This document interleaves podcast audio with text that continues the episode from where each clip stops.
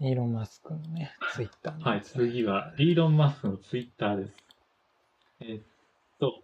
一応画像として用意してるのは、えー、イーロン・マスクが This is true power! はははっていういうツイートに、うんえーチャック・ノリスがですね、えーチャック・ノリスは、マウントボックスっていう破綻した、えービットコイン取引所かね、からうんビットコインを引き出せるぜっていう、チャック・ノリスっていうのが有名な俳優で、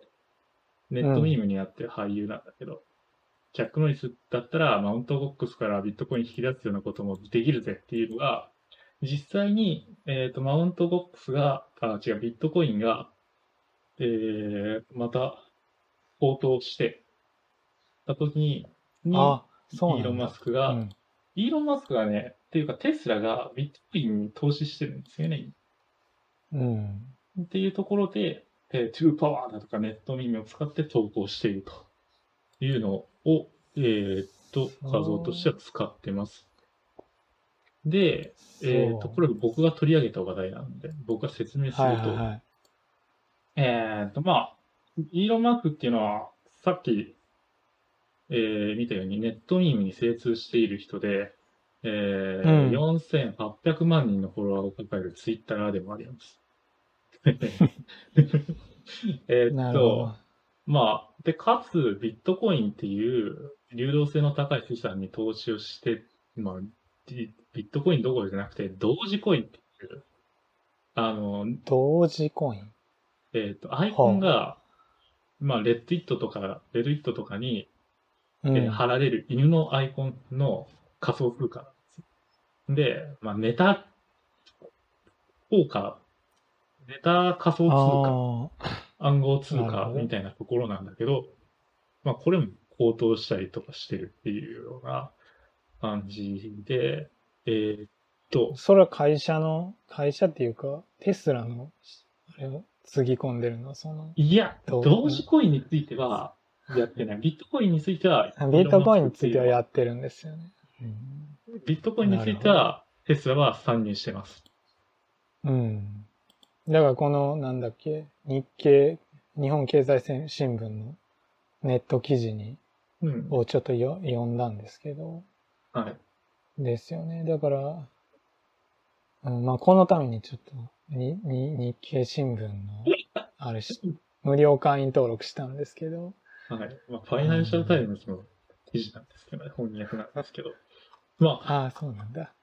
要は、えーっと、イーロン・マスクのような、えーっと、ネタツイッター、えーレドイット、うん。レドイッターになるんですか、レドイットのネットミームに精通している人っていうのが、うん。えー世界一の億万長者だ、みたいなポジションにいる。うんで、一個関連記事として紹介したいのは、えーっと、ニューズウィークなんですけど、えーはい米ヘッジファンドを脅かす個人化統治集団レドイット軍とはっていう記事がありまして、なるほど。えーっと、まあ、ネット掲示板レドイットのフォーラムで、証券会社ロビンフットのアプリを使って、えーっとねうゲームストップっていうゲームの小売販売企業みたいなところの、うん。えーっと、に対して投資家が空売りかなんかを仕掛けてたんだけど、それに対抗して、個人投資、えーっと、ごめん、機関投資家が空売りをしてたんだけど、うん。それに対抗して個人投資家が、えーレドイットのインターネット、レドイットの人たちが結束して、うん、えー株価を釣り上げて、うん。機関投資家に大損こかせて、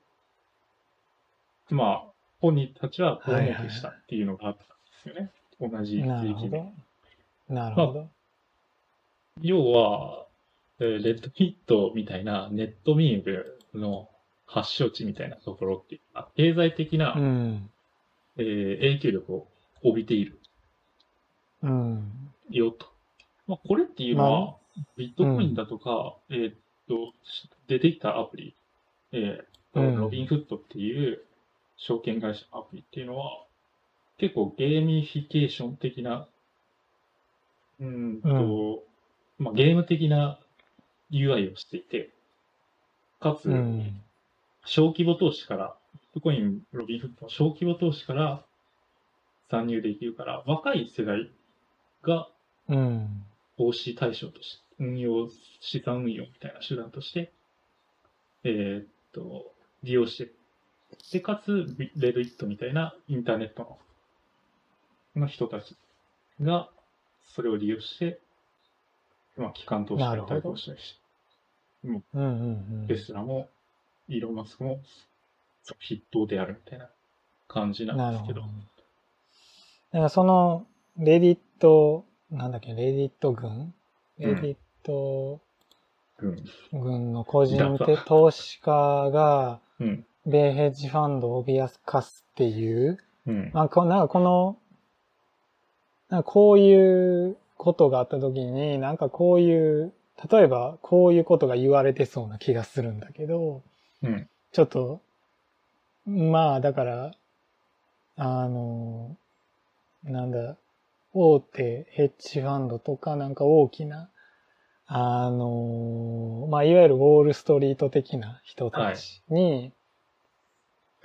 わゆる、えーまあそんなにお金は持ってないけど、うん。こう、ネットミームを使って対抗することで、なんか、資本主義的な体制を、今の、うん貧富の格差みたいなものをこ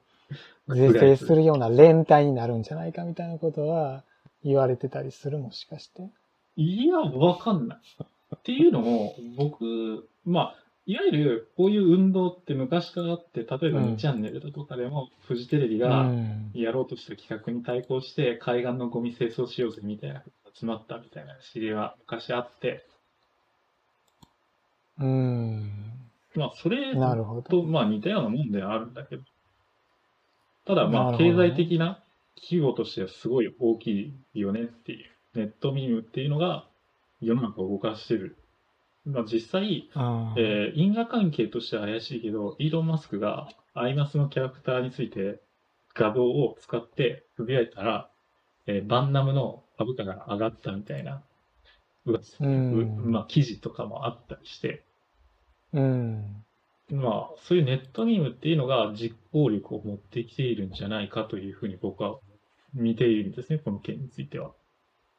なるほどね。はい。でで、も、イーロン・マスクもそうだから、その、リッチな人、うん。いやその、リッチ対ん？プアっていう話じゃなくて、リッチ対ネプアっていう感じじゃないよね。うんでかつ、ネットミームで経済が動くだけじゃなくて、政治ももちろんそこには絡んできている。なぜなら、えーオルタナ右翼による Q アノン。は、そういうネットミームのところからスタートしているから。まあ、だからネットミーム。ムっていうのを、が実行力を経済的にも政治的にも持っているときに、僕らはどうしたらいいんだろうな、ネットミームとどうやって付き合っていったらいいんだろうなっていうことを、難しいこと言うな。なるほどね。だから俺最最初聞いた時はだからさうん、個人投資家みたいなうん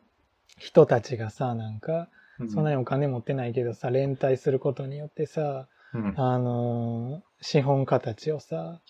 あのーあー打ち倒してうん、なんか革命が起こるんだみたいな話すんのかなと思ってたんだけど、うん。そうではないわけね。なるほど。だからつまり、うーん、ネットミームを持つような人たちが、まあ、ある程度実行、経済的にも政治的にも実行力のあるようなうん。立場につくことができるようになってきたっていうことというのはまあ、考えてみれば、そういうこともまあ、ありそうな感じはするんだけど、そもそもネットミームっていうの自体が、うん。まあそうね、だから本当は小さい共同体の悪ふざけみたいなものを、そうそうそうそう。とか小さい共同体の共同ふざけっていうのは配布して、熱狂が起こって、それっていうのが、実際、うんそ。の共同体からの外に対しても実行力本当かはわかんない。いや、だから、ネットミームみたいなものって、なんか昔は、うん。なんかネットがない時代は多分小さな共同体で、うん。のうちでなんか消費されてた、なんか悪悪ふざけとか、アイコンとかだったはずが、うん。まあ、インターネットで、まあ、不特定多数の人がそういう共同体の中に参加できるようになって、はい。小さな共同体だと本人たち自覚している、自覚っていうか、認識しているはずなんだけど、まあ実際は、その規模っていうのはやっぱり、あの、すごい大きくなってきているせいで、うん。あの、まあ経済的、あるいは政治的に影響を及ぼすようになってきているっていうことなんだろうけど、すごく簡単に言えば。うん。だからまあ、わずふざけが、悪ふざけがなんか、ヘッドのせいででかくなったっていうだけの話ではあるけど、それをどう解消して、どう考えるかっていうふうになると、うん。うーん、まあだから、俺そうは、いう、例えばう、ん、あの、まあ、インターネットの悪ふざけ、まあふざけのつもりは本人たちがやってるんだ、人たちもいるんだけど、中には、その悪ふざけっていうのを本気で信じてしまう人もいうて、ん、それっていうのは、例えばツイッターとかでも、さっき出てきたような話だけど、えっ、と、悪ふざけのつもりでツイートしたものが共同体のタガを外れて、バイラルして、バズって、うん、1000リツイートとかしていく。そうすると、悪ふざけじゃ済まなくなって、本当に信じる人だったり、本当に実行力を持つ人だったり、にまでリーチしてしまう。いや、まあだからそれはもう、なんだろう。いや言われてる、巷でよく言われてる通りさ、なんか、それこそツイッターっていうプラットフォームの問題性だったりさ、うん、そういうところで、なんかもうプラットフォームで規制するか、まああるいは、まあ、なんだろう。な。うん、まあインターネットの使い方、最初に言われてたユートピア的な、うん誰もが参加して共同体が広がって、無数の多様性が生まれてみたいなうん。やつじゃないってことだろうね。だからもう、あこの、うん、そうはならんかったから、だったら、なんかもっとオルタナティブなインターネットを考えるしかない みたいな。なんかすごい普通の、普通のっていうかなんか、誰、ー2そう、をツイッターしていく2しかない。そんななんか、うん、よく言われてるよく言われているところにが出るしかないというか、うん、なんだろうね。いやね、落としどころはないんです。これは注目してるっていうだけで。どうやって付き合っていったらいいのかな、みたいな。実際、例えばインフルエンサーとかっていうのは、そういう共同体を組み上げて、いわゆるファンコミュニティを組み上げて、そこから、まあ、自分たちの、えっ、と、カルチャーっていうのが実行力を持つように育んでいくわけだけど、うん、一方でそれだけじゃ足りなくて、バズって、うーんと、獲得していくものだったりするわけだ。バズっていろうんん、な、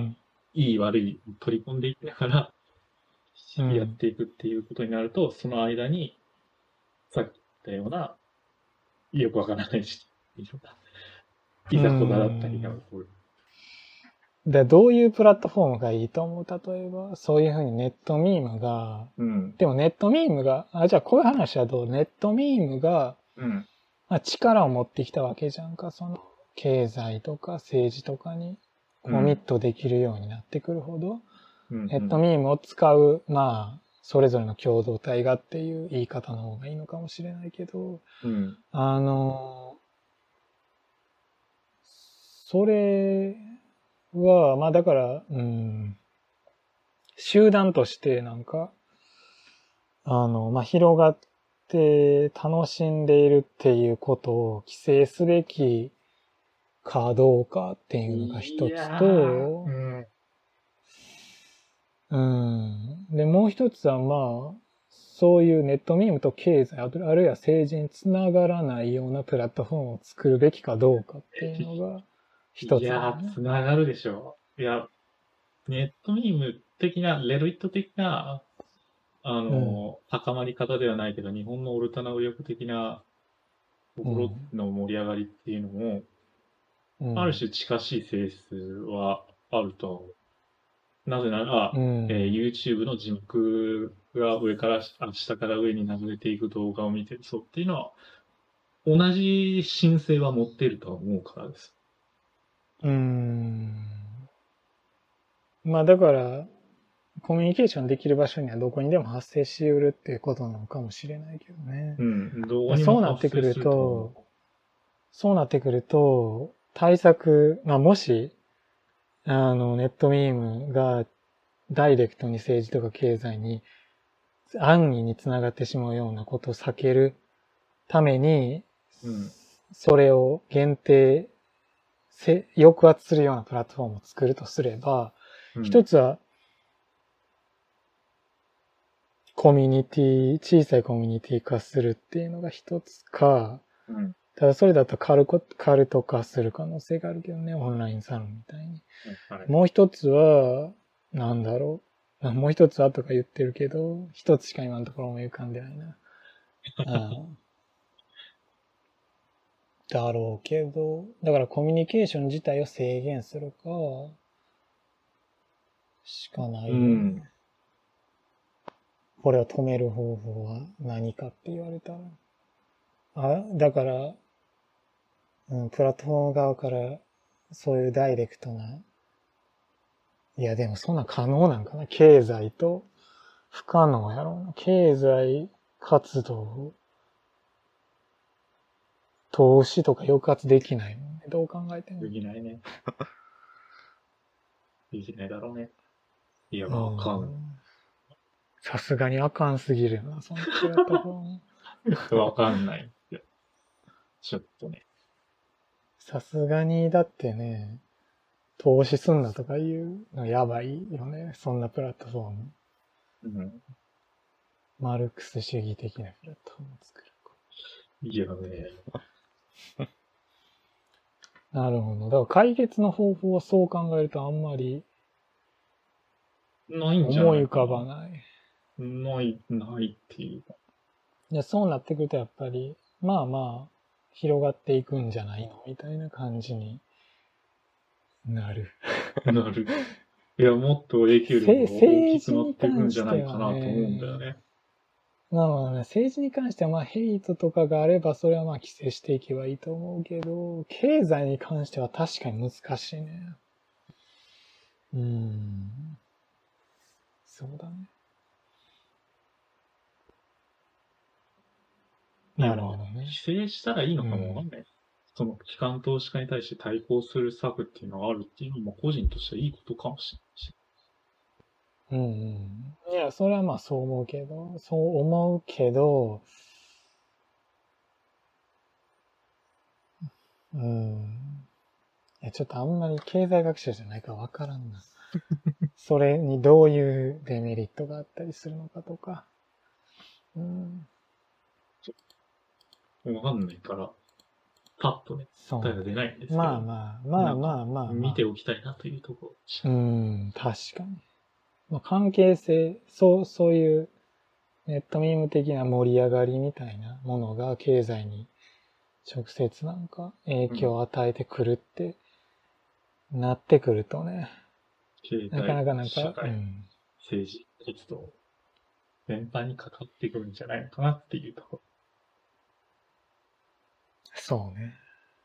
ろ。まあ言まあ、語が変わっただけみたいな感じもあるけど。まあ、さっきの話題でも出てきたけど、バーチャル YouTuber のうん、海外での躍進の一つの要素としては、レドイットに親和性のあるネタを投稿するようになった部分もあると思うし、うん。そう